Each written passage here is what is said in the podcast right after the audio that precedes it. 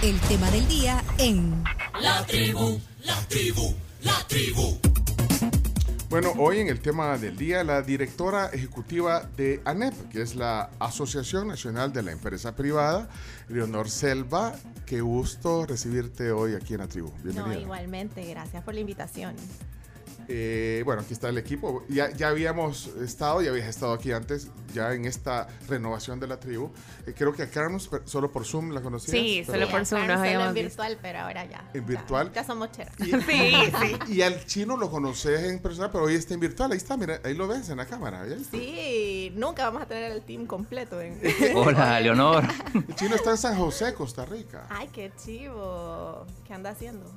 Ahí anda, anda tratando de entrevistar al presidente de, de Costa Rica, pero no lo logró, igual que el ministro de Salud. Eh, entre otras cosas, y ahí anda haciendo sus cosas allá en San José. Buenísimo. Hola, Chino, ¿cómo estás? Leonor, ¿cómo te va? Bueno, aquí, aquí estaremos siguiendo esta entrevista. Sí, y, y varios temas vamos a, a hablar hoy, incluyendo también lo de, lo de bueno, viene nada, vamos a hablar de eso, pero, pero imagínate todo lo que tenemos eh, que conversar hoy con, con Leonor, así que sí, te damos eh, la bienvenida. También quiero agradecerle a Tony que ha venido, eh, ya, ya vamos a hablar también con Tony, Tony Carbonero, que, que será parte importante de Lenade, qué gusto recibirte también aquí esta mañana en la tribu. Gracias, gracias, Tony. Pencho, igual. Y espero que no hayas desayunado, porque hay desayunos aquí. ¿eh? Venimos con hambre. Sí, pero bueno, bienvenidos al programa. Entonces, eh, bueno, si quieren comenzamos, eh, rompemos eh, el hielo hablando de, de- de haciendo como un diagnóstico actual de la situación que enfrentan los asociados eh, en el tema, no sé, en el clima de la- económico, digamos. Eh, ¿qué, qué dicen los empresarios? Ustedes aglutinan, bueno, eso lo decimos siempre, pero vale la pena recalcar, ustedes son la, la gremial de gremiales. Entonces tienen ahí a cuántos sectores, Leonor? Nosotros tenemos 50 gremiales y prácticamente todos los sectores de la economía están representados. Tenemos a los eh, industriales, tenemos a la construcción. Eh, recientemente se nos incorporó el sector tech. Hace un mes se incorporó una nueva gremial que es Casatic y ahora también es parte. Eh, eh, y el agro, así que somos un eh, somos la, la- la- la- la organización más representativa porque somos tenemos a todos los sectores, lo cual es un reto y, y- y, pero también una gran oportunidad. Mira, Casatic, alguien nos di- vino un representante de Casatic un día y, y justamente que nos, nos decía que ya, estaban, ya eran miembros de la, de la NEP. Bueno, representa, representado, digamos, el sector. Por eso, por eso la pregunta, o sea, ¿qué, qué dicen los empresarios de todos los sectores, de todos los tamaños? Eh, ¿Hay un diagnóstico eh, a la fecha? Sí, fíjate que, eh, a ver, nuestro diagnóstico vamos a empezar como por lo macro y luego a lo micro, ¿vea? Ujú. Porque la realidad económica no es la misma, o sea, el país está en una situación específica, pero la realidad económica no todos la vivimos de, de la misma Sí, manera. sí, sí, sí. En términos macro, eh, digamos que la buena noticia es que el impulso de lo que nosotros llamamos el año pasado el rebote económico, es decir, la recuperación económica, eh, nos permitió ya decir, eh, cerrado el capítulo en términos económicos, cerrado el capítulo de la pandemia, eh, recuperación plena de trabajo, recuperación plena de, de, las, de la actividad económica, de los empleos y de las empresas que se habían perdido. Y hay, eh, según, si no me equivoco, 200 y ficha más empresas nuevas registradas. Así que eso para nosotros es una buena noticia. Buena señal que dan 200 y fichas, eh, porque ayer veía un dato, lo tengo aquí, pero eh, eh, de, de cuántas empresas se habían inscrito también. que eran- es que, ajá, Ajá, y hay ajá. una diferencia entre, Ajá, entre las y- cifras. Y, creo que eran como mil. ¿Viste, Sí. la- viste ese, ese- ese? Nosotros, Sí. eh, a ver, eh, siempre hay, hay dos momentos. Ujú, Cuando se crea una empresa, que es un momento legal, es decir, cuando se inscribe una sociedad, y luego eh, nosotros medimos cuando ya están operando y cotizando, que es por ejemplo cuando cotizan en el seguro, que es que tienen actividad económica. Claro. Eso no- solo son dos momentos de medir dos momentos en el crecimiento de una empresa distintos, ¿vea? pero para nosotros ya cuando uno está operando, eh, que ya tiene empleados, que cotiza, es cuando uno ya se, se está consolidando. Entonces lo tomamos como un, como un dato más duro. Eh, así que esas son buenas noticias. Otra buena noticia, las exportaciones siguen siendo el motor de la, de la economía salvadoreña. Ahorita están en un crecimiento del 16%. Sí, eh, digamos que ese crecimiento sigue siendo extraordinario, pero eh, eh, sí es cierto que estamos viendo que por el mismo contexto internacional, eso se está estabilizando, digamos, ya no estamos, eh, la tendencia ya no es al crecimiento, sino que a, que se estabilice. ¿Y eso eh, es bueno o es, o es malo? Mira, pues explica lo que nosotros hemos denominado este momento como el aterrizaje de la economía salvadoreña. Que, a ver, hicimos un esfuerzo extraordinario en un periodo extraordinario, pero ahora que las cosas vuelven de alguna forma a la normalidad y no habiendo eh, abordado eh, lo que nosotros llamamos obstáculos estructurales al crecimiento económico, pues entonces el, el crecimiento económico vuelve a ser el mismo que antes de la pandemia. Y eso lo confirman, a ver, las cifras del, del BCR, que son quizás las más optimistas, que le dan un crecimiento del 2.8%, el Banco Mundial, que salió ahorita la noticia, que nos reajusta y solo vamos a tener un crecimiento del 2.4%. Nosotros creemos precisamente que vamos a estar ahí, por ahí, vea, 2.5% el crecimiento. ¿Es, ¿Es una catástrofe? No es, Pero es crecimiento como lo teníamos antes, que tal vez es insuficiente para satisfacer las necesidades eh, de toda la sociedad salvadoreña. Eh, por eso es que un poco nosotros, eh, nuestro énfasis en el mensaje es, este es el momento, porque todavía hay condiciones en el mundo que aprovechar para realmente ponernos a trabajar y dar un salto cualitativo. O sea, hay oportunidades allá afuera ahorita que son una ventana de oportunidad eh, que hay que trabajar coordinadamente, gobierno, eh, sector privado, para, eh, para que de verdad cambiemos esta dinámica. Si no, vamos a hacer lo mismo. Porque ahora... Fíjate que en el contexto mundial, una de las cosas principales oportunidades es lo que nosotros denominamos el nearshoring y friendshoring, que son dos fenómenos distintos. El nearshoring es que por la misma crisis logística mundial que se dio cuenta, todo el mundo se dio cuenta que tal vez no es tan bueno, que aunque sea más barato producir en Asia, eh, en términos de costo, no es tan bueno, porque de repente eh, se cierra un puerto en, en, China y ya no tenés producto. Ah, te desabasteces. Entonces todo el mundo está, eh, los grandes mercados, el gran mercado europeo, pero sobre todo en, nuestro, de nuestro punto de vista, el interés, el mercado norteamericano está viendo cómo trae esas fábricas y esos hubs de producción más cerca de ellos. Y ahí Centroamérica pues tiene una oportunidad dorada. Y el otro fenómeno es el friendshoring, que como hay problemas, todos estamos viendo que hay como un reordenamiento geopolítico y hay, o sea, hay, o sea, el conflicto Ucrania-Rusia. Pues también los, los, los grandes mercados, de nuevo Europa, Estados Unidos, Asia, están haciendo vínculos comerciales con personas con las que tienen, con países con los que tienen relaciones estables. Por eso dicen friendshoring, como de amigos. Comercio, ajá, comercio en, en, relaciones, amistades sostenibles. ¿Por qué? Porque pues sí, eso es un tema de, de seguridad nacional incluso. Así que ahí hay un montón de oportunidades, un montón de mercados que, que deberíamos de aprovechar ahorita como país. Mira, eh, bueno, hay dos cosas ahorita de lo que acabas de decir. Uno es, entonces podríamos decir que eh, así como dijo Biden hace algunas semanas que se acabó la pandemia, se acabó la pandemia también para, eh, digamos, el freno de la, de la de, del crecimiento de la economía, porque, bueno, todavía se, se, se, se sufren algunas consecuencias, pero sí, a, ver, obviamente seguimos lidiando con, y minimizando los casos, pero justo lo venía oyendo a ustedes y hasta el ministro de, Salud ya estaba dando señales más, más ciertas. Que hay eh, pocos casos. Sí, los protocolos de seguridad eh, son, son voluntarios, la mayoría de empresas los sigue porque ya los incorporó en sus estructuras y hasta nos conviene, o sea, hasta resultó bastante bien para la seguridad de nuestros empleados, eh, pero digamos que ya no es un tema de... obligación. Sí, de obligación. Porque es que como oímos tantas noticias, oíamos tantas noticias de que viene, ya esperen que ya que pasa la pandemia y ahí viene el descalabro económico, eh, no solo aquí, en otros lados. Eh. Entonces, no sé, eh, espero que, Fíjate que nosotros nos alejamos. que no vaya a haber tanta consecuencia. ¿eh? Nosotros nos alejamos de los dos pronósticos extremos, vean. Eh, ni, ni, ni, va a ser eh, excepcional, claramente. O sea, no es que el crecimiento del 10% del año pasado lo vamos a tener este año, ni por cerca, pero tampoco es que la, la economía salvadoreña se va a descalabrar.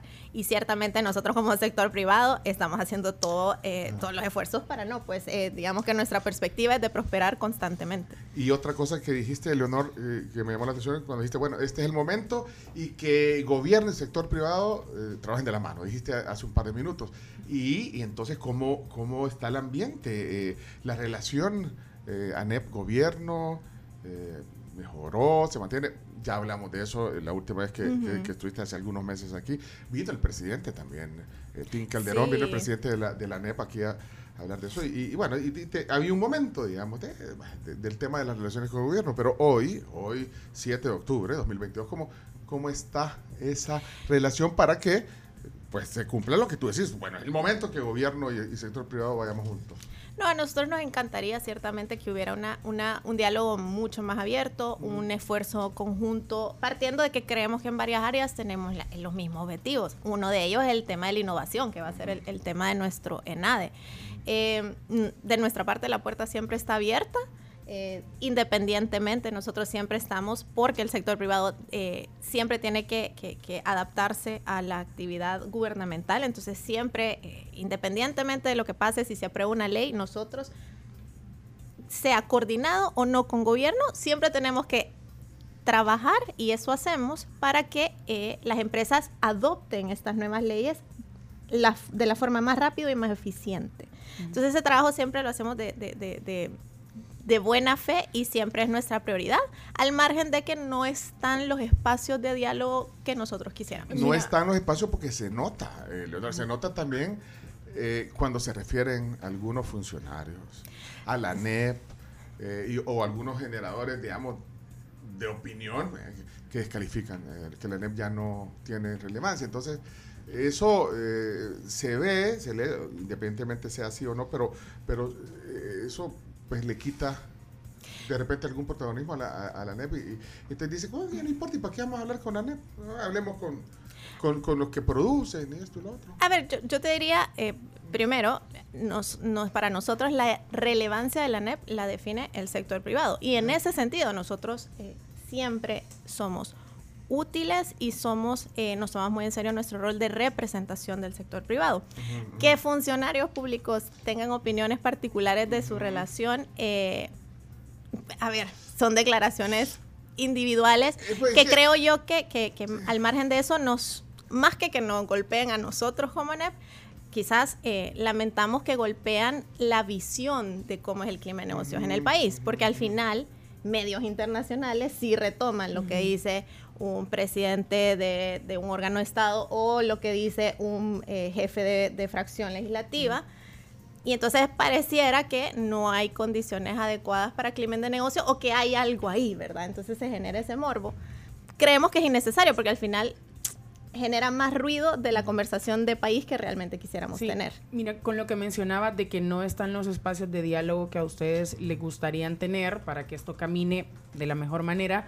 Por ejemplo, el, el caso en el que salió mucho a colación la NEP fue con el asueto que se da después del 15 de septiembre, que obviamente afectaba a la empresa privada, sobre todo porque, a ver, el del 15 de septiembre lo tenés calendarizado, planificás, lo planificas también en contabilidad, pero el del 16 no.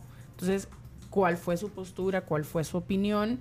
Eh, con respecto, y también cuál, cuál fue la opinión de la empresa privada con respecto a esta decisión, porque era, ok, si lo hago trabajar, tengo que pagar doble, y si no lo hago trabajar, igual le tengo que pagar y no, no, no tener un ingreso. Fíjate que lo difícil de eso, y, y- y- y para que se pongan en, en la posición en la que estaban los empresarios, el, ese asueto, primero, justamente, vea, siempre se pregunta si va a haber, eh, si, si va a ser puente. Uno siempre usa los canales, siempre se preguntó a la asamblea, eh, distintos empresarios a nivel formal o informal, y va a ser- si va a haber puente. Pareciera que no, entonces eh, pero luego a las 5 y ficha de Sí, la cinco y tarde, media, es así. decir, cuando Sí. muchas empresas ya cerraron, cuando muchas ya mandaron a sus empleados a la casa, cuando pues la gente ya, ya estaba asumiendo que ya había dejado planificado el fin de semana, pues eh, se anuncia este, este asueto. Y, y habían dudas eh, de cuál era la categorización del, eh, de la- del- del asueto, eh, cuáles eran las consecuencias. Entonces, eso al final genera complicaciones operativas para las empresas. Y cuando eso es a nivel nacional, porque era para todos, Sí. Sí, generas un, un poco de, de desorden, pues, Sí. que pudiste evitar, porque si lo hubieras anunciado, no te estoy diciendo a principio de año, lo hubieras podido anunciar eh, el lunes anterior, o sea, Ujú. una semana antes y no hubiera dado suficiente Bueno. tiempo para adaptarnos como, como al final se hizo. Lo, yo resaltaría que de todas formas... eh, nos adaptamos y cumplimos con la ley. El sector privado cumplió la ley, pero sí es... es, es Te agarran a hay formas más fáciles y más difíciles de, de cumplir. Solo quiero decir que esa eh, pregunta de Camila llevaba un poco de... Porque, eh, Sí. porque ella- tú- Trabajó. No, no, yo, feliz de venir porque ese día, ese día hablamos del mundial, hablamos de teatro, pero Ah, ese sí, día vino Jero Vinojero, Jero Vinojero, Vinojero claro. ese día y José. Nosotros la pasamos bien. Sí, la pasamos aunque, bien. aunque en el fondo Además yo nunca tengo asuetos, Pencho, o sea, yo no sé qué son los asuetos. Pero mira, eh, vaya, Ay, pero. Pero vuelvo un poquito a, a todo esto, lo que estamos hablando de, de- de- de cómo se percibe también el rol de la, de, de la NEP en este tiempo. Entonces la, la relación está igual, eh, podríamos eh, decir, la relación con el gobierno está igual eh, de la última vez que nos vimos. O sea, no ha habido, tú quisieras que fuera más... más Obviamente, más nosotros abierta. quisiéramos que, fuera mejor y estamos con toda la, la buena disposición de que así sea. Yo me acuerdo que te pregunté si, si habían eh, hecho, eh, la última vez que estuviste aquí, que si habían hecho algún intento. También le pregunté a Tim, eh, un intento de, de ir a un diálogo. Vaya, porque sé que hay diálogo y eso ya también me lo han dicho aquí. eh, digamos, la Cámara de Comercio, la, las gremiales, eh, pues en el rol hablan con, con gente del Ministerio de Economía, etcétera. Pero, pero no ha habido un acercamiento, un intento de decir, bueno, mire, hablemos, sentémonos. No ha habido un intento, una iniciativa de parte, bueno, en tu caso, pues como director ejecutivo de la NET. No, a ver, eh, por el momento no, y sin embargo nosotros igual siempre eh, buscamos aportar a la discusión pública, que creo que es, que, que- que creo que es lo que hay que entender. Eh, nuestro rol sigue, porque nuestro nuestra razón de ser es promover el desarrollo económico en, la- en- en el país. Y eso siempre lo vamos a hacer y siempre vamos a acompañar aquellas cosas que vayan en esa ruta. Pero no ha habido un acercamiento desde la última vez que viniste porque no se ha dado la oportunidad o porque es como ese caso en el que invitas a ese amigo 30 veces y nunca llega, entonces a la 31 decir ya mejor no lo invito, pues. Tantas veces lo intentaste. No, yo, o sea, te estoy dando un ejemplo. Perseverante. Yo te estoy dando un ejemplo. Es una pues. buena amiga. O sea, te estoy dando un ejemplo de que pasa que, claro, Pues venís sí. a invitar a un amigo dos, tres veces Ya, y ya sí, no ya llega, qué, ya entonces a la cuarta, ya para qué lo invito. Entonces, ¿Estás en ¿será esa? porque es porque lo han intentado y como no hay respuesta, ya para qué? O no lo han intentado, porque quiero saber si lo han intentado también. A ver, eh, de nosotros quizás el, el mensaje es que estamos abiertos a, a ese diálogo eh, cuando sea propenso. ¿verdad? Entonces, y, y alrededor de todos los temas eh, que sean de país. Están abiertos al diálogo, Leonor, pero, Sí. pero están abiertos, pero ¿qué? ¿Te vas a- eh, ¿qué- entonces, ¿quieres que, que sean invitados? ¿No, no, quiere, no, no quiere tomar la, la, La iniciativa. iniciativa de ir? Bueno, mira, hablemos, ¿por qué, no, por, qué no, ¿por qué nos tira tanto? Hablemos. No, no, no sé, pienso. No, eh, eh, cuando consideremos que las condiciones de que hay una, oportuna- una, una oportunidad, con gusto eh, Bueno, lo haremos. no ha pasado entonces. No ha pasado. No ha pasado. Eh, Leonor, eh, sí, pues obviamente leímos eh, eh, luego del anuncio del presidente del 15 de septiembre de, de la reelección, pues sí, la NEP se pronunció. Bueno, de hecho aquí tengo el comunicado sobre la reelección presidencial, pero, pero quisiera oír eh, eh, de, tu voz, ¿qué, cuál es la posición de, de- la NEP respecto al tema de la reelección? Eh, bueno, nosotros luego de, como lo dice el comunicado, luego de amplias consultas con distintos expertos y abogados, porque si nos tomamos el tema muy en serio, ¿verdad? Para que no apareciera ningún artículo De- escondido. De hecho, salió como cuatro o cinco días después. Cuatro o Sí. cinco Y hay que tomar en cuenta que hubo feriado. Entonces, basta, eh. Sí, no. Bueno, Yo no. tampoco tuve feriado. No, pero bueno, eh, hicieron su, su análisis y. Hicimos y- el análisis. Eh, desde nuestro punto de vista, como lo planteamos ahí, hay una, una serie de artículos de la Constitución que eh, prohíben la reelección de cualquier persona, de cualquier candidato, en desde que tenemos este texto constitucional. Y sobre todo creemos que el desarrollo económico tiene como requisito ineludible el Estado de Derecho sólido. Y eso no es un eslogan vacío, es un estándar que nos piden las empresas en todo el mundo. Tener reglas claras, tener estabilidad y seguridad jurídica y ciudadana, ambas son importantes. Eh, son dos estándares que buscan las empresas que queremos atraer para generar más empleo. Al final eso Claro. queremos.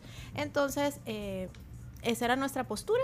Eh, realmente eh, con eso para nosotros esa era nuestra responsabilidad, manifestar cuál era la postura oficial del sector privado. Y bueno, esperamos que las autoridades, las, las instituciones, los funcionarios hagan lo que juraron hacer cuando toman el cargo, que es hacer cumplir, cumplir y hacer cumplir la Constitución. Que no está sucediendo entonces.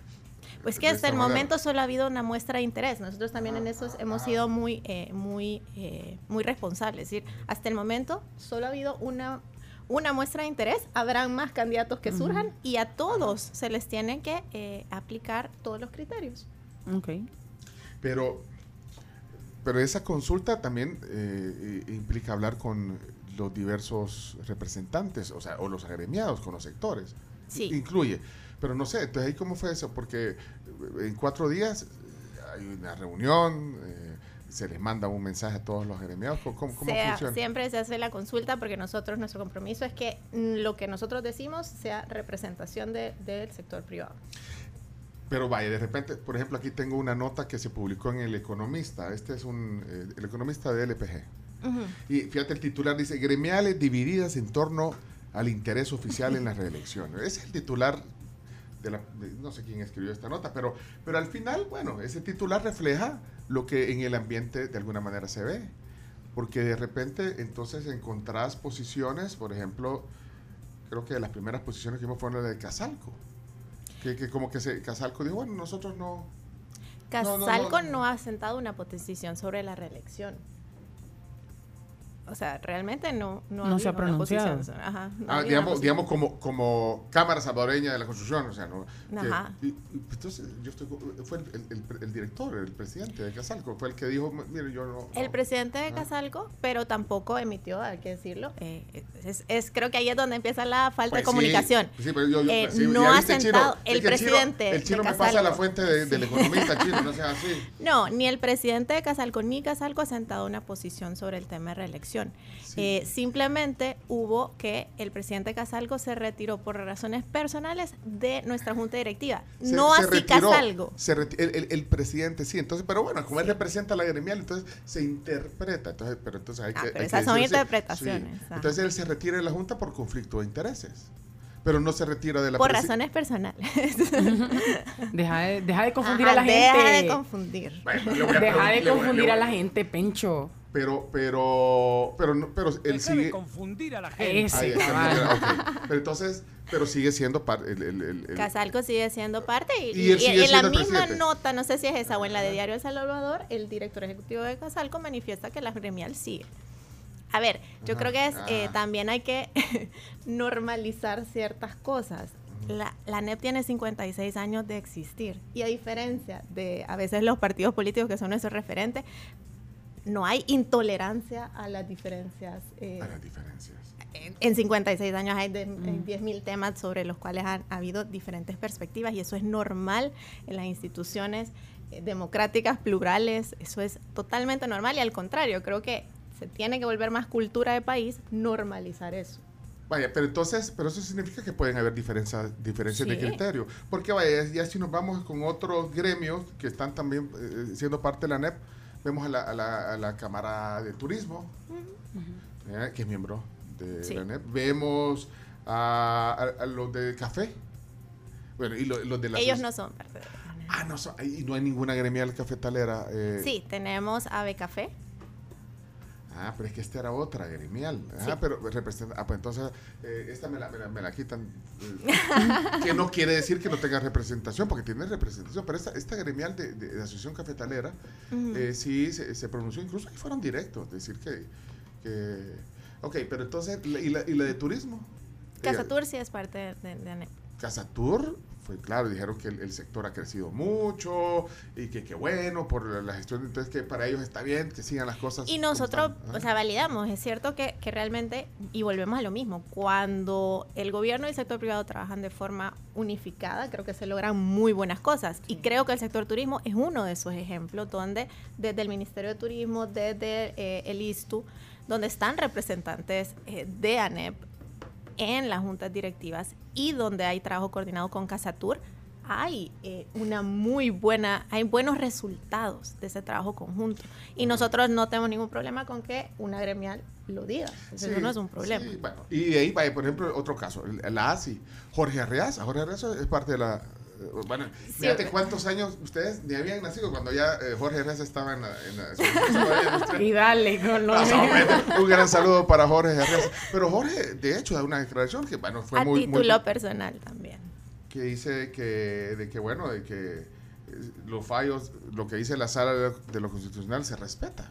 Ujú. a título personal. A título personal. Pero es el director ejecutivo de la Asociación Salvadoreña de Industriales. Vaya, pero mira, yo, yo no quiero entrar, digamos, en ese, pero al final, eh, Leonardo, ¿no crees que eso, eh, eso manda un mal mensaje de que no hay una unidad, digamos, en la, o, o- o no? Porque tú dices, bueno, cada quien puede dar su opinión a título personal o, o incluso algunos que lo han hecho ya en una posición gremial.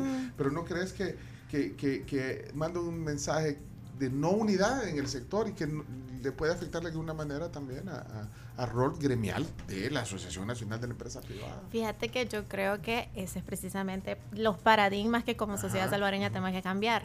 Las diferencias no significan división. O sea, por el contrario, Sí, normalmente son bueno, los, los partidos políticos los que te piden como disciplina, ¿cómo, cómo es? Eh, una disciplina Vertical, absoluta, vertical. ajá, Y que apoyemos el La- botón. El sector privado no funciona así. Eh, no hay un, eh, y esto hay que desmitificarlo, vean, no, no hay tres o cinco que controlan todo, no. Cada sector es independiente, cada empresario tiene una trayectoria propia, representa un sector fuerte, entonces ahí nadie es jefe de nadie y todos nos sentamos a eh, tratar de conciliar posiciones y sacamos, y de parte de la NEP sacamos las posiciones más representativas, que no significa que no haya gente que pueda opinar diferente, pero sí que somos el consenso más amplio. O sea que ahí, eh, entonces para ti el mensaje es, bueno, miren, pues si podemos tener eh, di- di- diversidad. Diferencias. Pues sí, que- es que cuanta gremial y cada gremial también tiene su... Vaya, para la- volviendo al tema del turismo, pues, o sea, el turismo ha, ha tenido, digamos, un repunte interesante. No, Entonces, y- ellos, están... Y es lo que te decía, por ejemplo, parte del reto de nosotros cuando damos un informe económico es, es que todos los sectores se sientan representados con las particularidades que ellos están sintiendo. Porque así como yo te digo, bueno, en números macro, esta es la realidad, hay sectores que están teniendo mejor desempeño que otros. Y nosotros tenemos que visibilizar eh, tanto los éxitos de sectores como, como eh, Casa Tour, por ejemplo, como el turismo, pero también las preocupaciones de otros sectores, como el de agricultura, que sí siente que hay un tema de sostenibilidad y seguridad alimentaria que el país tiene que abordar. Esa es parte del reto de ser, eh, como decíamos, federación de, de- de- de gremiales. Sí, sí, que sí, ok. representar a todos eh, en una sola voz eh, es un reto que nos tomamos con mucha responsabilidad. Mira, ¿y qué le respondes, eh, Leonora, a, algunas críticas de, algunos sectores que, que, incluso comparan al sector empresarial eh, salvadoreño con el de Nicaragua? Y dicen, ya vieron, miren, el, sector empresarial eh, en, Nicaragua se, se- quedaron callados, pasivos, en donde no se mostraban en contra de lo que hacía Daniel Ortega. Y, y- y- y entonces, eh, porque tenían, no sé, intereses o, o miedo, lo que sea, eh, eh, y entonces, bueno, lo comparan. ¿Qué, qué le respondes a la gente? Porque me imagino lo has oído, Leonor, que dice, bueno, si compara, mira lo que pasó en Nicaragua, el sector privado, no digo nada. No, a ver, eh, creo que la mejor evidencia de que nosotros nos vamos a pronunciar desde un punto de vista objetivo y tratando de, de representar a nuestro sector es el comunicado precisamente este. Y ojo, eh, ciertamente eso eh, hace más compleja la relación entre gobierno y, y sector privado. Pero es que esa es parte de la naturaleza. De nuevo, somos dos sectores que deberían de tener la madurez y debemos estar a la altura de un debate donde vamos a decir, en esto estoy de acuerdo, en esto no. Esto se está haciendo bien, esto no. Y creo que eso es normal, tenemos que normalizarlo, de verdad. Pero yo, yo no es que esté de acuerdo o no, o no, pero, pero, pero es que ah, se oyen esas voces y que hasta exigen. ah, pero qué aguado. Pero bueno, pero eso es. O sea, no, no, no, no, no vale. ni- No, no crees que ni siquiera vale la comparación con lo de. No, y, y por el contrario, yo eh, creo que lo puedo decir con mucha humildad, tenemos un sector privado independiente, comprometido con el desarrollo del país y con eh, el desarrollo de un sistema democrático. Y de verdad, eh, como país, creo que hemos dado saltos bien importantes sobre los cuales no hay que retroceder, al fin, porque al final los derechos nos defienden a todos. Así que de eso se trata. Bueno, mira, antes de, bueno, eh, viene de NADE, yo quiero eh, entender cuál va a ser ahorita también la dinámica de NADE, que es un, eh, es un evento importante en NEP, pero, pero antes eh, saber si, te- si tienen un dato en la NEP sobre el tema de la reducción de, de extorsiones, o sea, y si eso ha implicado ahorro en un costo que las empresas han tenido durante años, un costo importante, ya hemos hablado de eso también aquí, eh, consecuencia de, de, de, que hay una mejora en el clima de seguridad eh, eh, por el régimen de excepción y bueno, muchas razones. Hay un dato el cual ustedes tengan a donde se compruebe de que ha habido un ahorro. Fíjate que por, por, el momento nosotros ciertamente tenemos como cosas anecdóticas que ciertos sectores o empresas no, no, nos, nos, comentan. Uh -huh. eh, en algunos casos sí se ha, se ha, sentido una reducción bastante significativa de las extorsiones y eso lo vemos muy positivo. Uh -huh. en, eh, sí nos plantean, por ejemplo, en algunos casos que al principio, sobre todo, había temas de deserción laboral, porque uh -huh. la gente tenía temor de salir, Ajá. sobre todo los, los empleados más jóvenes. Eh, entonces nosotros ahorita, eh, que, que, estábamos esperando sobre todo que se cumplieran seis meses, no sabíamos si de régimen de excepción, pero ciertamente seis meses, sí. eh, por un tema de o rigor, sea, de como rigor estadístico, o sea, para empezar a hacer una medición más amplia. Ya pronosticabas que, iba, ya pronosticabas que iba a durar seis meses. bueno, a ver, eh, yo tenía, teníamos pronósticos. Bueno, pero, pero, pero, entonces, pero, entonces, ahorita no lo han medido, entonces eh, van a hacer una Esperamos medición. Esperamos poder ya, ya, dar un dato así más cierto que aporte a la discusión. Eh, claro. Yo creo que pronto. sería interesante, pero entonces lo que tiene, lo, lo que tiene la, la, NEP ahorita es feedback, digamos. Lo sí, tenemos feedback. feedback y, y, el feedback es de, de, de, digamos, de las empresas que dicen, mira, a, a, Sí, hay diferencias, digamos, por ejemplo, hay diferencias en la zona urbana, que se siente un poquito más eh, la diferencia, en la zona rural es más irregular uh -huh. el resultado, entonces por eso nosotros nos, nos queremos guardar hasta, hasta tener algo más. ¿Y tú te sentís más segura? ¿Ah? ¿Tú te sentís más segura hoy? Yo. Eh, a ver, eh, creo que de alguna forma, no, no, se ve, a todos los salvadoreños habíamos normalizado ciertas cosas. Eh, ciertamente espero que resolver la seguridad ciudadana es una prioridad y espero que sí podamos ver un futuro donde esto sea sostenible, pero donde la seguridad sea plena. O sea, seguridad no solo de, de no ser víctima de un delito, sino también la seguridad de poder ejercer las libertades individuales eh, como la Constitución lo plasma. Creo que ese es el sentimiento pleno de seguridad, que mientras yo esté siguiendo ¿Puedo, las, ¿puedo preguntar? Leyes, dale. Sí, chino, chino, ¿puedo, puedo hablar? Sentí que era el procurador sí, de derechos humanos. habla, habla, habla. De verdad, pensé que ese audio. Así, ¿Puedo hablar? Sí, ¿Puedo ahí, hablar? Está, ahí está. ¿Puedo hablar? Sí, no, chino, es, sí, chino, puedes hablar. Es que voy en, voy en un taxi y no quería interrumpir. ¿Vas en es taxi? diferente cuando estás ahí, pero y, y, no, sí. ¿Cuál era el pronóstico, cuál era tu pronóstico, Leonor? De, de, si que vos tenías tu pronóstico de cuánto iba a durar el, régimen de excepción. Eh, pues un poco, así como lo han indicado las, los funcionarios públicos, yo creo que hasta que, por ejemplo, como le ha planteado el ministro de Seguridad, hasta que se aprueben las normativas que les den la agilidad, las reformas que se están haciendo al sistema judicial, que se termine la cárcel, supongo que esa es una métrica para nosotros. Mira, eh, yo te sentí seguro, Tony. Tony, llama, ya, ya, ya, con vos, ¿no? vas a hacer, vamos a hacer un panel aquí de la ENADE, pero vas a, ¿te sentís seguro, Tony? Sí, eh, yo creo que, que, la seguridad también va de la mano un poco de, del tema de, de, la esperanza, ¿no? Eh, y pues a nosotros que eh, lo que nos atañe es el tema de, de innovación, creo que eh, pues vemos, ¿no? Que definitivamente hay un futuro con esperanza, pero que tenemos que construirlo todos y a tanto sector privado, sector público, los demás actores Ajá. de la sociedad. Así que eh, prefiero ver el, el, el, vaso medio lleno. Ahorita le tiré la pelota a Tony, no, no, no, venía para hablar de eso, o sea, para, sí, para, sí, para, pero pues, sí, para que vean, para, para, para, para, para que venga el desayuno. Pero yo creo que lo que él dice es súper importante. Sí. A ver, eh, no a ver, el, la, la, realidad que tenemos tal vez no es perfecta, pero ciertamente tenemos que plantearnos un horizonte optimista uh -huh. y trabajar sí, sí. Eh, de cara a eso. Y un poquito esa es la prioridad de la, de, de la NEP, y, y, ya que metió el tema Tony, precisamente.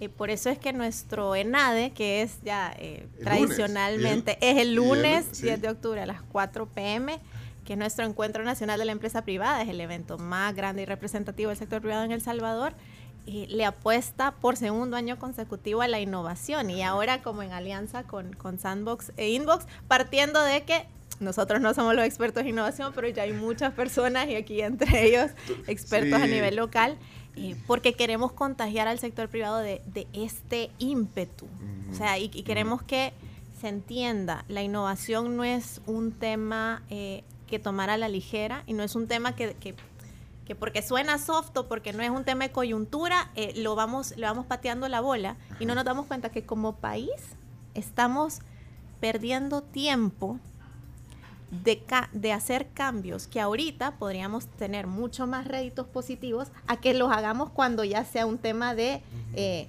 vencer o morir. Es decir, o sea, si no innovamos ahorita de forma paulatina, progresiva, eh, siendo punta de lanza, nos va a tocar cuando ya nos demos cuenta que somos, No como país, no somos competitivos. Ajá, sí. Y ahí ya nos van a llevar ventaja todos los demás países de la región que sí lo han hecho. Me parece bien. Eh, ese, que- eh, ese enfoque, vamos a hablar eh, de té porque tenemos un segmento más. Ya veo que está llegando el desayuno de La Pampa y aquí desayunamos gracias a La Pampa. Pero mira, no, no quiero dejar eh, en lo que vienen los desayunos eh, que, que me- oír tu opinión sobre el tema de este impuesto que tiene que ver con los seguros. De hecho, a- ayer leí una declaración tuya, Leonor, que decía que que este im- im- impuesto de- del 5% a los seguros va a afectar sobre todo a, a la clase media. Eh, quisiera oír tu opinión, si me puedes hacer un pequeño brief de cuál es la posición de NEP ante este anuncio, bueno, de lo que se aprobó esta semana en la Asamblea, y ese impuesto, que, que es un nuevo impuesto al final. Sí, quizás explicarle a la población, por los que no estén eh, muy informados, sí, sí. eh, se aprobó un nuevo impuesto de cin- 5% a la contratación, modificación o renovación de todo tipo de seguros, excepto los seguros crediticios. Es decir, eh, tu tarjeta de crédito tiene seguro, se entendería que ese no, no, no, No. tiene, y que tu crédito hipotecario, por ejemplo, tiene un seguro, eh, se entendería que esos no están tasados, pero sí todos los seguros de vida, de salud, vehiculares, eh, de las em- para las MIPES o para las empresas, los de ante catástrofes o riesgos, todo eso va a tener un, un impuesto del 5%. En la región es el impuesto más alto. Y ese se traslada directo, la aseguradora lo traslada directo al consumidor. Ajá, es que fíjate que ni siquiera es un tema de que lo traslade o no. El hecho generador, es decir, cuando uno hace un impuesto, uno dice, aquí es donde se produce el impuesto, ¿a qué le pongo el impuesto? ¿Y quién lo paga? Es un impuesto Ah, de 5% a la contratación, es decir, es igualito al IVA. ¿Cuándo yo pago el IVA? Al precio cuando yo compro algo. Entonces, el, el que lo compra Va a tener que, que pagar ese 5%. Ahora, ¿y qué pasa con la gente que ya lo adquirió? O sea, si yo ya saqué mi seguro de vida, mi seguro médico. Fíjate que el artículo establece que la, o sea, el impuesto es sobre contrataciones, renovaciones o modificaciones. Entonces se entendería que tú el otro año, no sé, cuando tengas Que lo renueve. renovar, ajá.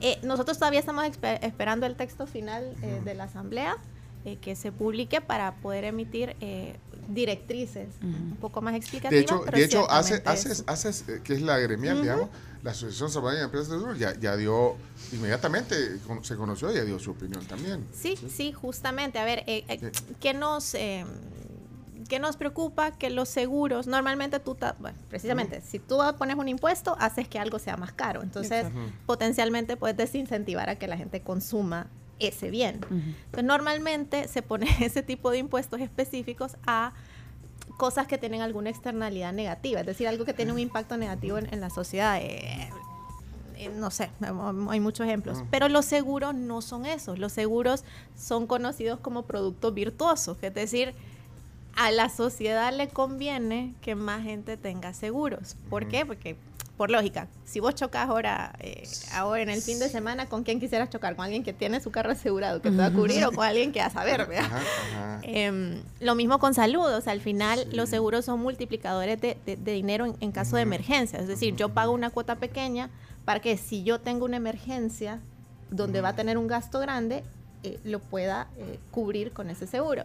Entonces, eh, sí esperamos, a ver, en ese sentido nos, nos parece extraño que se haya elegido los seguros para tasar esto, sobre todo porque ya no hay relación con, con el fin original. En algún momento el borrador se había planteado de que este impuesto iba a financiar a los bomberos, que Ajá. ciertamente sí tienen relación Sí. con, con un tema de crisis, pero al final el, el- el- el- producto que se llevó al pleno ya no, ya no decía que ese presupuesto iba para los bomberos. De hecho, va al Fondo General. Va al Fondo General. Es, es- es impuesto, pues sí, más ingreso. Ajá. De hecho, Bombero ya pasa a ser una autónoma, entiendo. Sí, Pasaría a sí. ser una autónoma. Pero ya, digamos que ya, no, ya no depende de deberá, gobernación. deberá tener su propio, ahí en la asignación del presupuesto al final del año deberemos ver cuál es el presupuesto que se les asigna. Pero entonces al final es un impuesto, como tú decías, que va a afectar sobre todo a la gente que, que tiene seguros, que digamos es la clase media, y además, eh, bueno, entonces el sector, como decía, es que aquí eh, en el comunicado que, que puso la Asociación Salvadoreña de Empresas de Seguros, dice que, bueno, que también le gustaría que los escucharan. No sé si, si Sí, todavía sí, está- sí. que los escucharan para, para que ellos, eh, no sé si los escucharon, enten- entendería que no, pero para que se nos brinde un espacio para compartir nuestros aportes técnicos y operativos de cara a esa aprobación de esta propuesta de ley, eh, para que sea viable y sostenible en el tiempo, dice la ACES. Sí, fíjate que, que creo que uno de los mitos que quisiéramos quitar es, es creer que eh, escuchar al sector privado solo va a ser para decir no. Al contrario, había mucha conciencia de que los bomberos cumplen una labor social que ayuda a veces directamente a las empresas e indirectamente a toda la sociedad. Em, pero la idea era un impuesto eh, que fuera más eh, sostenible, que el impacto fuera menor en el bolsillo de la gente y que no desincentive. Sí, chino, eh, sí, chino, chino. Sí, y, digo, y, y- y se puede poner un impuesto sobre algo que ya pagas impuesto? Eh, fíjate que va a pasar un poco eh, como con la gasolina, por ejemplo, que tenemos, eh, la gasolina paga más de un impuesto. Ajá, tiene a la vez. Sí. Eh, al final, ese, es, eh, digamos que esa es parte de las discusiones eh, técnicas, Em, pero en este caso creo que se va a poner así, se va como, como bloques, uno sobre otro. Al final, el precio del seguro es, es la base de este impuesto. Pero todavía se podrá, porque ya está, no, porque ya está el dictamen. El eh, presidente siempre puede observarla. Ahorita está en el proceso de, se aprobó en la plenaria, está, eh, tiene que ir al Ejecutivo, el presidente podría observarla por inconveniente, por ejemplo. Y lo que tú decís es que, pues sí, el que una gremial o un sector interesado, eh, eh, eh, que es, digamos, interesado en, en determinado proyecto, se ha escuchado, pero no para ir a decir necesariamente que no. No, O y- ir a aportarles lo que tú ir a acabas de aportar decir. algo que sea más balanceado eh, y sobre todo eso, a ver, yo creo que hay que conciencia. El sector privado no solo tiene intereses, sino que también tiene información y eso fuera algo que, el- que los legisladores deberían de valorar. Nosotros sabemos cómo funciona el mercado, sabemos las preferencias de- del consumidor, de los salvadoreños, eh, sabemos que es sostenible y que no. Y en ese sentido nos gustaría eh, aportar y tener más espacios para dar ese feedback, que al final hace que las leyes sean mejores para Eh, todos. Mira que dice, eh, bueno, estoy, ahorita acabo de darle una miradita para ir a desayunar ya eh, al, al WhatsApp. Dice, Ana Mira, dice, en el caso de los seguros de personas no tienen IVA, dice. En ese caso no es doble impuesto. Pero súper urge que definan qué va a pasar, pone. Y además el comunicado de la ACE fue antes del decreto. Pasar el comunicado de la... eh, no, yo creo, entiendo que... No, fue después. Fue el Eh, 4 de octubre, el martes. Sí, El comunicado de Fue la el- ACE, sí. el mismo día. El sí, mismo día. el mismo día. Sí, Sí, y sí, ahí sí, están, bueno, ahí eh, ACES, ahí están todas las aseguradoras, eh, ASA, ACE, Suiza, CISA.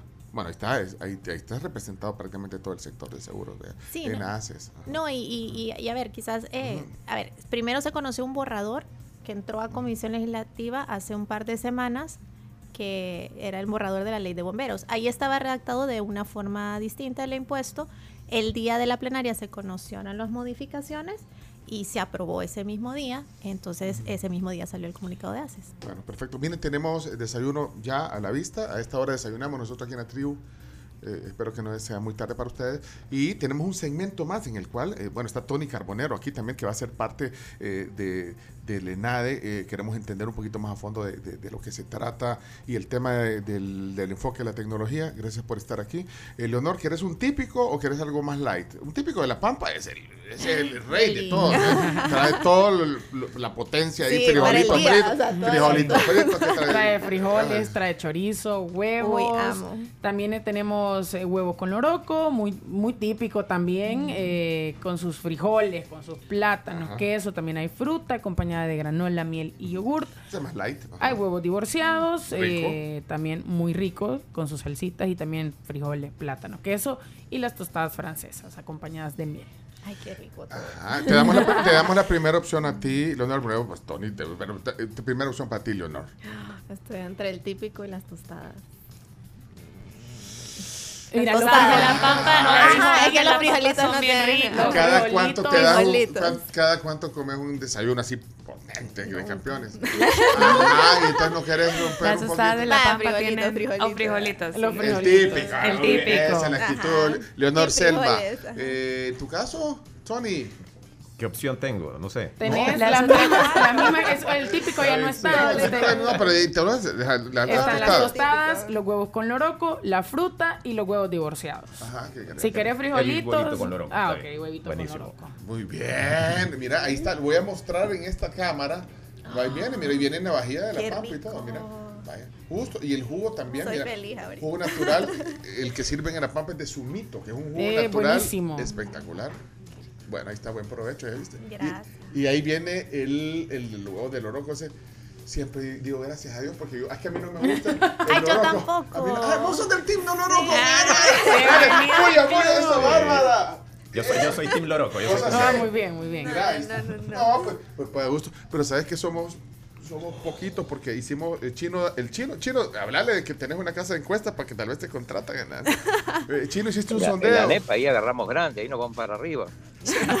Pero mira, ¿cómo quedó el, eh, aquí tu, tu, tu apoyo logístico? ¿Cómo quedó la, la encuesta de, de lo que les gusta el oroco, aman el oroco y lo que no? Los datos finales, 83% a favor del Oroco. Loroquistas forever. Y Sí. nosotros somos del 17%. Somos la minoría, pero igual tenemos derecho. Va a agarrar esa parte. La... Y la van a hacer viral. Vamos a la pausa, mejor buen provecho. Ya regresamos. Eh, también hablando del ENADE, que es el lunes. Ya, ya venimos hoy, Leonor Selva, directora ejecutiva de la ANEP. Y hoy también la visita de Tony Carbonero, que, que ya nos va a contar cuál va a ser su rol en ENADE el lunes. Ya regresamos. Buen provecho para todos. Nos vamos a la pausa, pero también quiero platicarles sobre Capri. Ustedes pueden dormir dando vueltas o de repente se quedan quietos. No importa, como duerman, Capri siempre va a tener una cama hecha para ustedes. ¿Y, y cómo es el el eslogan de Capri? Que me encanta ese eslogan, es potente. La perfección en la técnica del reposo. Potente, y es cierto. Tal cual. Sí. Bueno, y también en el desayuno, así nuestros invitados de hoy van a comer sus dos respectivos huevos para mantenerse saludables, con salud, energía Sí. y nutrición. Muy bien, porque recomiendan dos huevos. Dos huevos al día está bien. O sea, te puedes comer 14 huevos a la semana y los nutriólogos y los nutricionistas no dicen nada. Es más, lo recomienda Aves. Y Aves es miembro de la, de la NEP también, ¿verdad? Sí, es súper miembro. Asociación de Avicultores de El Salvador. Es más, el presidente de la NEP estuvo en, el, en Aves. El team. Así que sí, Tim debe de, pues sí, de comer pollo y huevo todos los días. Todos los días. Vamos a la pausa.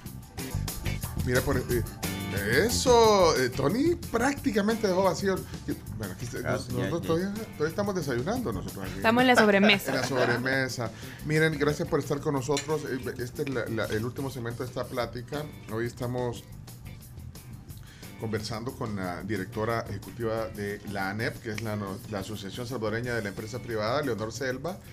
Eh, de hecho, tiene, estamos en la víspera prácticamente, porque el lunes es el, el, el, el ENADE, ya nos adelantó algo sobre eso, Leonor, y está por eso también hoy con nosotros, que, eh, ha tenido a bien también venir a la, a- aquí a la tribu, Tony Carbonero. Tony eh, es asesor de empresas líderes de innovación y, de hecho ya nos van a contar cómo es que se une y cuál es el enfoque del ENADE. Eh, yo prometo poner algunos comentarios y si son sobre la entrevista, si nos queda chance. Así que gracias a Raúl, José Luis, Mario, Ana Miriam, Juan, eh, Juan Gavidia, Oscar Miguel, a todos los que están ahí atentos de la plática. eh, WhatsApp 7986-1635. Antes, antes de, de- de ir al tema de la la pregunta es, bueno, ¿qué tiene que ver con el ENADE? Pero, ¿irá el presidente Bukele al, al ENADE? ¿Está invitado el presidente? Porque, bueno, yo he ido a algunos. A mí me han invitado a ENADE también. Oh. Eh, ¿Cuántos años tiene? A nosotros no vea, Camila. Ah, no, Es no. que no somos empresarios. Buen pero punto. aquí traigo entrada, fíjate. Tenés un Ah, buen punto. No, pero mira, ¿cuánto, bueno, ¿cuántos años? ¿Qué, qué número es de nada este? El eh, 21. Va, No, pues sí. 22, 22, el del año pasado. El, el número, eh, el número mágico para el chino, menos mal que el chino ya se bajó del taxi, porque el chino anda en taxi ahorita. en- allá. Sí. Pero mira, eh, bueno, pues sí, muchos años, y de hecho también parte de, de, digamos, de, de los ponentes eh, en estos eventos eh, pues, fueron los presidentes. Desde hace 21 años pues pasaron varios presidentes que fueron a la ENADE. Y entonces, es- en este caso, ¿hay una invitación para el presidente Bukele? Obviamente la invitación está abierta a todos los funcionarios, pero el formato del ENADE ha cambiado.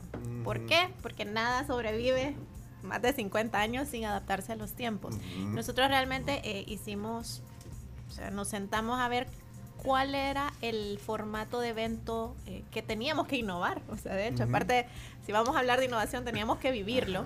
Y, y, por ejemplo, hay innovación de forma y de fondo. De fondo, que pensamos que ahorita lo que el empresario necesita es espacios más allá de la coyuntura, o sea, un día al año para reflexionar sobre macro tendencias que pueden ser, como ya dijimos, oportunidades o amenazas para las formas de producción y la actividad de todo el país al final. Entonces, por eso le apostamos a la innovación. Y en, y en el tema de forma, nosotros dijimos, vamos a limpiar este evento, vamos a quitar la grasita, es decir, el- el- el- Pues era, sí. muy, era muy protocolario. Ujú, ujú. eh, y lo vamos a hacer, eh, hoy tiene el formato más como una TED Talk, que son Mm. varias TED Talks, para ir directamente a la carnita y aprovechar a ponentes eh, con perfil de expertos internacionales para que la gente realmente se lleve algo que pueda implementar el resto del año. Entonces, eh, el, el Encuentro Nacional de Empresa Privada de este año se llama Innovar para Crecer.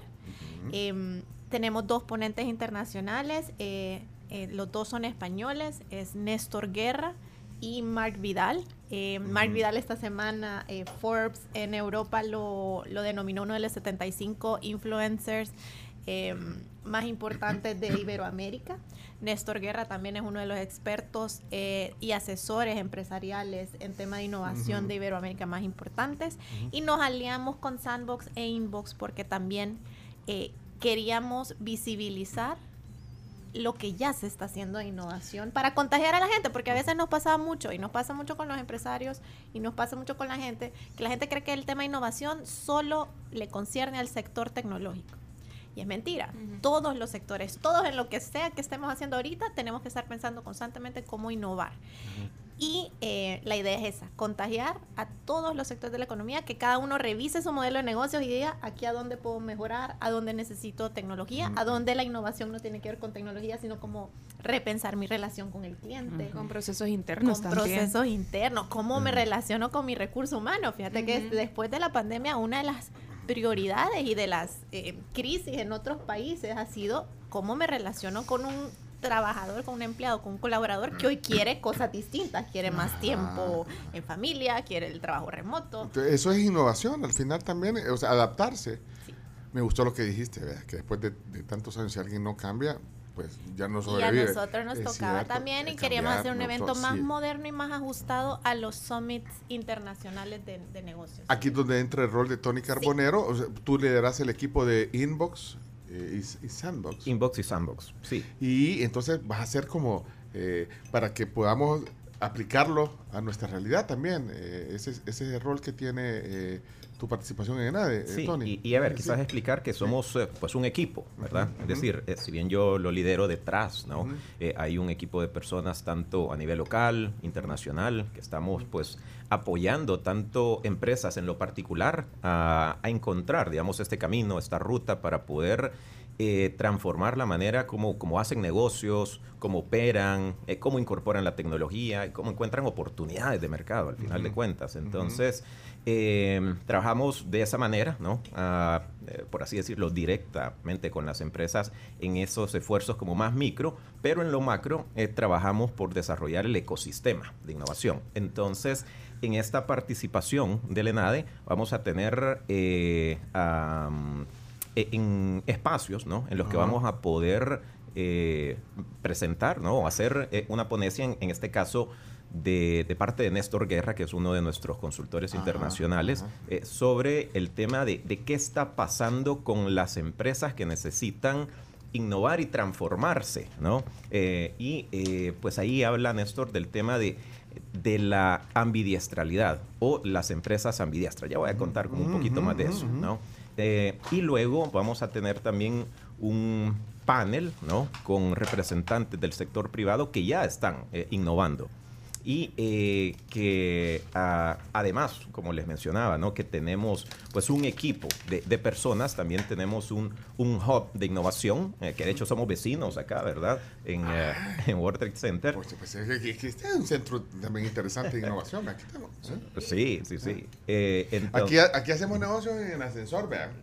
En el ascensor. Hasta, hasta, hasta visa para Corea consiguió. Todo, la- la todo, se consigue. No, pero, pero decías, Tony. Sí, no. eh, ah, un hub de innovación hemos, creado, eh, eh, pues este hub de innovación que es también como un espacio donde llegan las empresas, eh, ah, ayudamos a conectar, a formarlas, etcétera. Entonces, eh, hemos creado eh, un- una iniciativa eh, por la innovación eh, de parte de, de la empresa privada en la que eh, esto se creó hace un año y lo que queríamos era traer, digamos, a bordo por lo menos las 12 empresas eh, o 12 empresas pioneras ¿no? que ya estuvieran desarrollando pues eh, todos estos esfuerzos de innovación. Le llamamos así, Inicia por El Salvador, se llama este, y lo que vamos a hacer es ir a contar, ¿verdad? Eh, ¿Qué es Inicia? ¿Cómo inició? ¿Cómo inició? La redundancia, ¿cómo Valga la redundancia, de Eh, palabras. Y quiénes eh, eh, forman parte, pero sobre todo qué están haciendo para entender que la innovación no solo es algo eh, que las grandes empresas están haciendo, sino que lo pueden hacer las empresas medianas, pequeñas, las nuevas, ¿verdad? O las más eh, antiguas. Mira, hablaste de que están creando eh, o, o tratando de transformar eh, el entorno, dijiste. El ecosistema. El ecosistema, el ecosistema. Sí. Eh, de- entonces, eso ah, depende de un montón de, de- Hay un montón de actores. Entonces, solo darme un ejemplo de cómo, se, cómo camina ese eh, ecosistema. ¿Qué, qué es lo, lo que quisieran ver a corto plazo? De acuerdo. Eh, cuando hablamos de, de ecosistemas, y esto viene, digamos, del, de la biología, ¿verdad? Eh, del entorno natural, ah, donde pues hay una serie de, de elementos que hacen la vida posible. Si nos vamos a, a un bosque, si nos vamos a, eh, a un eh, manglar, si nos vamos a, digamos, eh, lo que encontramos a- afuera en la naturaleza, vamos a, darnos cuenta que, que hay una cadena, ¿no? En la que pues todo estos flora y fauna ¿no? Ah, conviven y lo mismo se aplica a los negocios y a la innovación es quienes forman parte de este ecosistema empresarial innovación ah, son diversos actores tanto el sector privado ¿no? que eh, está creando productos, servicios y que se está transformando constantemente, el sector público, ¿no? que aporta con políticas públicas, ¿no? y esto es lo que sucede en ecosistemas un poco más eh, sofisticados, de los que, cuales nosotros también estamos aprendiendo y de los cuales hacemos eh, visitas o viajes de estudio o recibimos personas también para entender cómo funcionan esos ecosistemas. Ah, hay una participación eh, clave del gobierno y que a veces se da tanto con gobiernos eh, a nivel nacional como gobiernos municipales. Es realmente bien, bien interesante. Mi- Mira, en lo de los gobiernos, eh, ha habido avances, eh, digamos, tú que estás en ese ecosistema, avances en, en la modernización, digitalización. Yo me acuerdo que era una apuesta importante al inicio de esta gestión gubernamental, es una apuesta en, en- en Sí, y- los procesos, en, en simplificar, ¿me entendés? Y, bueno, y entonces tantas cosas, incluso burocracia, eh, que la tecnología puede eh, ayudar. hay. Ha, ha pasado, Sí, está sí, pasando. Lo hay, eh, hay importantes esfuerzos que se están dando desde el sector público, ¿no? Hay una Secretaría de Innovación, ¿verdad? Eh, hay eh, pues también una eh, política, ¿verdad? De, de economía digital, a el Ministerio de Economía también, ¿no? Y de hecho son actores con los que nosotros trabajamos eh, en colaboración para entender hacia dónde, ¿no? Ah, eh, como ecosistema es eh, deseable que se vayan dando estos pasos. Eh, además, como mencionaba, dentro de- de este ecosistema participan otros actores sumamente relevantes, ¿no? Como la academia, los emprendedores, los inversionistas. Entonces, en la articulación, ¿verdad? De esos actores es que, pues, un país puede tener claro hacia dónde queremos ir, Y eso también es, uno de los roles de la NEP, porque también la NEP hace algunas cosas como esto, promo- promover este tipo de cosas. Bueno, esta vez lo van a poner en el evento, en el evento grande de, de la Y NEP. fíjate que es un compromiso, o sea, com- comprometernos con que la conversación no se quede en un evento, porque ese es el segundo año que el ENADE va a hablar de innovación y cada una, eh, cada conversación, cada charla construye sobre la base de lo que ya eh, se dijo en el año pasado. ¿Por qué? Porque como dice Tony, hay muchos roles que jugar acá. Obviamente está el rol de, de- de políticas públicas que en este sector y en todos los sectores le corresponde generar condiciones, eh, condiciones en temas de servicios, eh, servicios públicos, o los servicios necesarios, infraestructura, etcétera, y leyes. Pero, por ejemplo, hay muchas alianzas que hay que hacer del sector privado, porque parte de la innovación es con colaboración continua. O sea, yo me alimento de, de tu innovación, ya no, tú Ujú. no solo te veo como una competencia, sino tu, tu innovación me ayuda a mí también, lo Ujú. puedo adaptar a mi negocio, a colaboraciones. Y luego está el tema del financiamiento. Ya si estamos hablando de startups, por ejemplo, eso normalmente uno va a necesitar un inversionista. Y ahí puede ser gobierno o sector privado, o ambos, una combinación de ambos para financiar estos que a veces estos negocios súper innovativos requieren mucha inversión al principio y ya después se... se- se- Se Y, esta, y, y- y entonces estas tipo TED Talks que van a ver ahora en esta innovación desde el formato de la de, de nada, entonces eh, van a dejar, eh, ¿qué, qué esperan? Que dejen estos panelistas.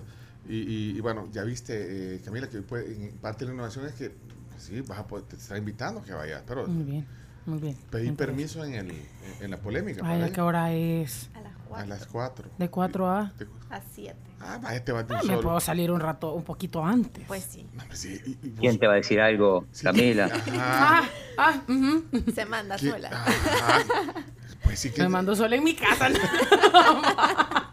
Espérate, entonces también, ajá, eh, o sea, Fíjate ¿cómo, que- cómo podemos oír el tema? Pues, y- Vamos a arrancar, esta es una de las ventajas, vamos Ajá. a arrancar con Mark Vidal, Ajá, eh, que como te decía, él, su charla es el, alrededor de la idea de por qué innovar ahora, o sea, razones eh, reales con datos de las tendencias de mundiales peso, de ajá. por qué innovar ahora. Y lo chivo es que si quieren empaparse un poquito de él, él tiene un canal de YouTube súper interesante donde te está contando qué es lo que está pasando en todos temas de innovación, pero también de lecturas del país, qué está pasando con, con la geopolítica y cómo eso está impactando la economía. Así que de verdad búsquenlo en YouTube y van a ver que es súper eh, chivo. Y luego vamos a tener a Néstor Guerra, que sí es eh, aliado en Inbox, que va a hablar de la ambidiestralidad eh, en materia de Ah, innovación. porque que dijiste- Ah, que iban a ah, decir. Haceme un resumen rapidito, porque ya, ya el tiempo, ya, ya están llamando de la NEP, que aquí ahora va a llegar la directora ejecutiva.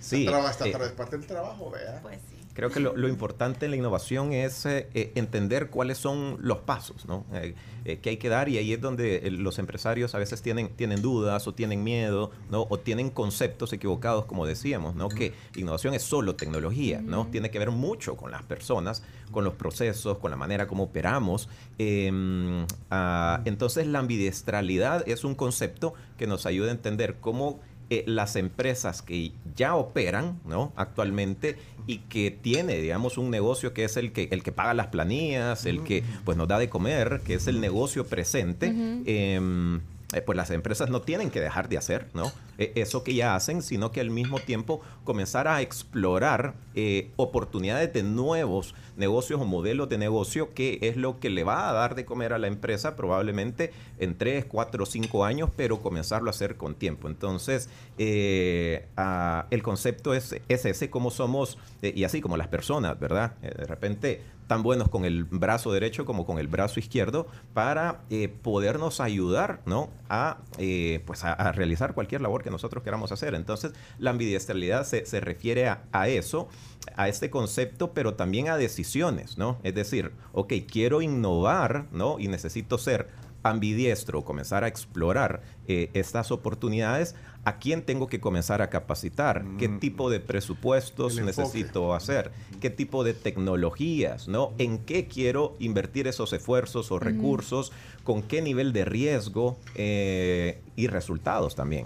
Yo creo que también es importante ahorita que mencionas lo de capacitaciones y demás, que eh, muchas veces eh, los colaboradores de repente tienen ciertas quejas o, o comentarios que ellos tienen toda la intención de poder cambiar, pero de poder empezar apoyar. no se va a y- empezar a quejar ahorita. no, no, no. Pero muchas veces justamente son los dueños de estos negocios, de estos emprendimientos o de las empresas grandes que se rehusan a ese, a ese cambio, digamos. cambio, sí. Entonces, ¿cómo pueden manejar ustedes, bueno, tú como asesor eh, de, a la, de empresas respecto a, a todo el tema de innovación, cómo poder cambiar ese chip también de los empresarios, de, los, líderes? De los tomadores de De los que decisiones. toman la decisión. Pero, pero diga que aquí no pasa. Eso no pasa Ah, aquí vaya, jamás. Y lo digo genuinamente total. aquí a la cámara. No, No, pasa. no, porque te han presionado. Sí. Sí, Vaya, no, no, no. Sí, no bueno, hablamos, hay, hay muchas maneras de, Las poderlo, hay muchas maneras de, poderlo hacer y yo creo que eso también depende de las culturas, ¿verdad? Eh, de la cultura organizacional de la, de la empresa, eh, del estilo de liderazgo, ¿no? Eh, y diría que podemos ser empresas eh, o líderes proactivos o reactivos. ¿Qué es lo que pasó con la pandemia? Es que nos obligó a innovar, a transformarnos, a adoptar las, eh, la tecnología digital. nos aceleró un montón de cosas. Exacto. Entonces habían unos que estaban preparados, otros que no estaban tan preparados. Eh, ¿A quién le fue peor? Pues a los que fueron un poco más reactivos, ¿no? Entonces eso es lo que tenemos que, que entender también, cómo pues esto se puede planificar, ¿verdad? Que no nos agarre de golpe. Y como decía Leo al inicio de la entrevista, que hay grandes oportunidades, que, están, eh, que hay condiciones estructurales en el mundo eh, que nos están llevando hacia eso y que estamos tarde, eh, completamente de acuerdo con lo que decía Leo, que para mañana es tarde a comenzar a preguntarnos qué es lo que tenemos que hacer como empresas, como sectores, eh, como sector privado, como sector público, academia, todos al final de cuentas entender eh, que hay oportunidades, ¿no? para transformarnos y crecer, ¿verdad? Por eso también, ¿verdad? Es eh, entender que la innovación va muy ligado, muy de la mano con el crecimiento. Mira, bueno, por el tiempo, ¿cómo, es el acceso, quiénes pueden estar, eh, escuchar estas, estas charlas. Nosotras, ah. eh, ya casi todas las entradas están vendidas, ah, pero todavía... las entradas sí. se venden, ok. Pero, eh, pero todavía pueden consultar en todas las redes sociales de ANEP El Salvador. También, digamos que muchas de nuestras empresas patrocinadoras están, también tienen estas entradas disponibles para sus clientes, para sus eh, empleados, etcétera. Pero nosotros también en nuestras redes sociales vamos a estar replicando el contenido. Eh, así que esperamos realmente que, que que podamos contagiar a todos los sectores y a todos y que entendamos que el emprendedor también tiene que innovar constantemente, aunque sienta que su negocio es nuevo, que es chiquito, que eso no necesariamente implica una inversión de dinero fuerte, sino que conocer tu negocio y ver a dónde puedes ir mejorando siempre. Creo que esa es la base, ¿verdad? El conocerlo, porque mucha gente de repente dice, bueno, yo tengo una pastelería y después dice, bueno, pero yo vendo eh, fundas para celulares, ¿cómo lo podemos promover? O sea, creo que depende del sector, pero sí estar consciente de cómo poder manejarlo y conocerlo bien, eso te va a dar la pauta y también el cambio de chip para poder tomar acción al respecto. Bueno, eh, eh, Chino, Chino, ¿cuándo venís de Costa Rica? Eh, ¿Quieres ir a, Elena? ¿Vea que trajiste para el chino? No, Sí, aquí hay, aquí hay. yo vuelvo el lunes, pero en la tarde, creo que a las 3 de la tarde, ¿es a las 4? Bueno, se viene directo. El lunes venís y ya vendrás con una entrevista o, o con los encargos del presidente de Costa Rica o no? Vamos a saber, porque no, no, no es nada fácil esto. No es fácil, ¿eh? sí. Pero si necesitas más días, te puedes quedar allá. Ah, bueno, pero me pierdo el ENADE. Ah, bueno, entonces no. no, entonces no. Lo queremos aquí a las 3 de la tarde. Miren, gracias por la, por la plática de hoy, de verdad. Eh, Leonor, también gracias por aceptar venir a, a, conversar un poco de todo. Mira, hemos hablado largo y tendido hoy aquí. sí, y realmente esperamos verlos en el ENADE. Eh, mm. Les repito, esto lo estamos poniendo al servicio de todos los empresarios de todo tamaño para que abramos un poquito la mente y veamos oportunidades. Eh, no nos veamos el ombligo todos los días, que, es algo que nos pasa mucho en El Salvador.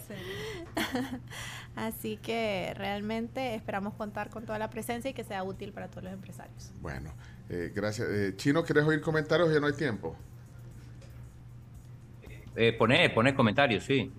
Eh, eh ¿Querés que hagamos, que, que, hagamos el conteo o no? No, no, hombre, no, hombre. Sí, Bueno, vamos a ver. Eh, eh, doctor López, hola, buenos días. hola, ¿qué tal, Pencho y Tribu?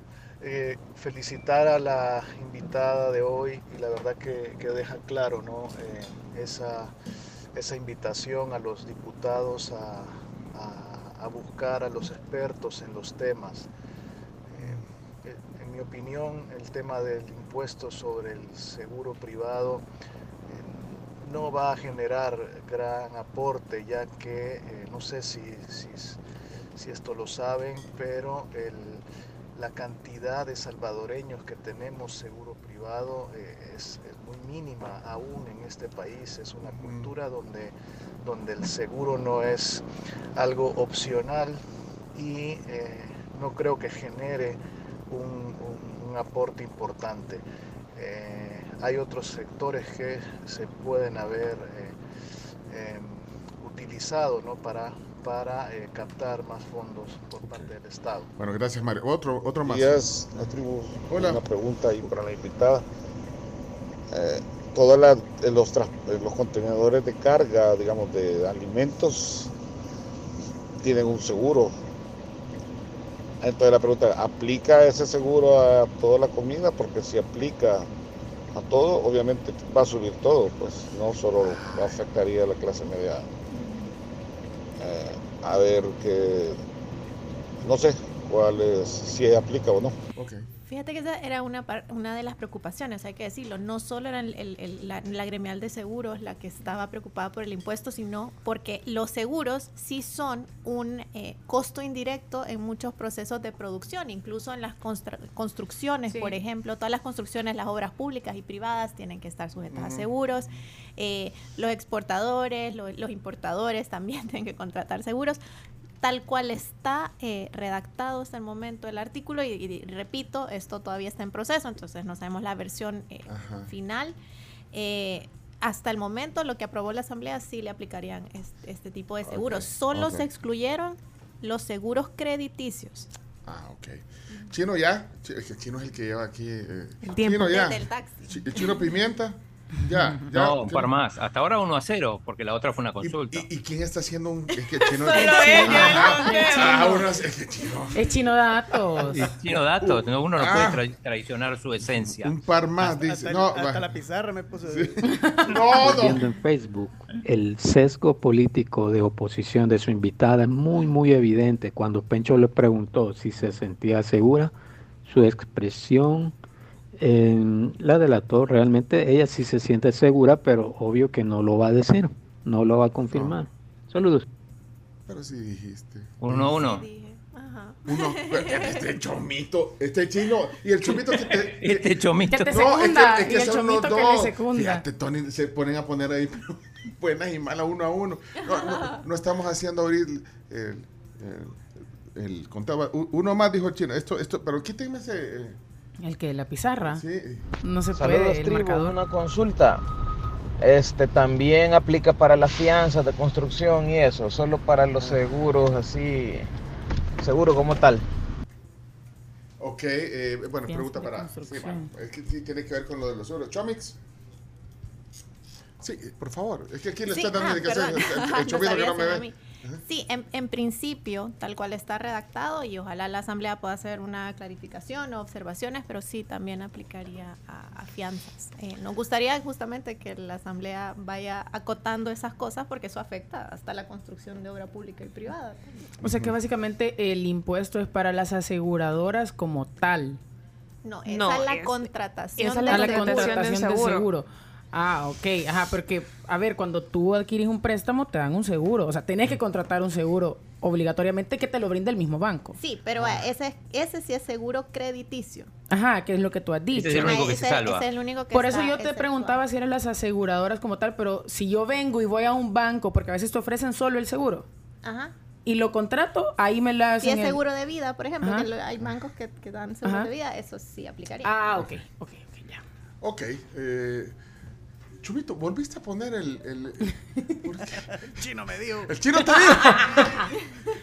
Fíjate cómo es. Pero uno a uno todos en Después paz. del post en el Washington eh, Post, él ya el chino. Él es el dueño. Sí, My el dueño del program. show. No, pues uno a uno no puede quedar. Ah, bueno, desempatemos entonces. No, son mentiras. Mira, no, es chino así es, fíjate. Yo, yo, yo hablo con él, Leonor, y, y siempre quiere meterle. De uno más, uno más, chino. Desempate. Gol de oro. Buenos días, tribu e invitados. Eh, yo solo quiero anotar un gol a favor de la, seño- de la señora Le- Leonor. Eh, de nada más decir que es mi crush y lo que diga ella. Espérame, espérame, espérame. Pare. ¡Rebobinemos! ¡Bar! ¡Bar, bar, bar, bar! Re- retro, eh, sí, Primero bar. quiero, quiero, quiero eh, ver en el bar que dudó en decirle señora o Señor- señorita. No sabía. Espérate, Pero creo que por mucho ponelo. respeto te dijo señora. Sí, Ajá. sí, espérate. A ver, escuchemos. Eh, yo solo quiero anotar un gol a favor de la, seño- de la señora Le- Leonor. Eh, de nada más decir que es mi crush y lo que diga ella, lo apoyo. ¡Eh! Eh, eh, eh. Pitazo Sí, final. seriedad. ¿Qué chino? Pitazo final, se terminó, ya está. Ya está. Mira qué rojita se puso. ¡Ah, la blusa! oro. Se zorró. Bueno, Tenía lista todo tipo de preguntas. Menos a eso. Menos a declaraciones de Pero amor. gracias. Usted lo pidió, el gol de oro. digo. el gol de oro. Va, va a salir con más followers ¿verdad? de aquí. Se llama Rigoberto, por cierto. Gracias. gracias. Leonardo, gracias. Gracias. gracias por la buena onda y la buena vibra y por venir al programa. Qué gusto. No, gracias a ustedes. Feliz fin de semana. Se va- Reunión a las 11 y cuarto cho- con el chino y con el chomito. Vamos a la pausa. Tony, qué gusto verte también. Gracias, igualmente. Tony Carbonero, que también Gracias, Pencho. acompañaba hoy a Leonor Selva, director ejecutivo de la NEP. La entrevista va a estar completita en podcast. Si ustedes quieren escucharla completa, no la vieron completa, compartirla también. Podcast, Spotify, Apple Podcast, TuneIn y Google Podcast. Y por supuesto, el video queda ahí en Facebook y en YouTube. Ya volvemos. Es viernes en la tribu. Ya regresamos. Les hablo sobre EFL, que recuerden que son líderes en flete aéreo, flete marítimo. Nos ofrecen diferentes soluciones para traer cualquier cosa que a usted se le ocurra desde cualquier parte del mundo. Búsquenos en redes sociales como EFL El Salvador o EFL Global. Aquí lo tenemos. EFL. Aquí, aquí, aquí, esa es tu cámara. ¿Y no, ¿Todavía no ha cerrado la transmisión? Ya estuvo. Ah, porque, ay, no te ponía ya, ya regresamos. Sí, bueno, ya regresamos. Ya volvemos. Hay una selfie, una selfie. Somos la tribu, la tribu FM.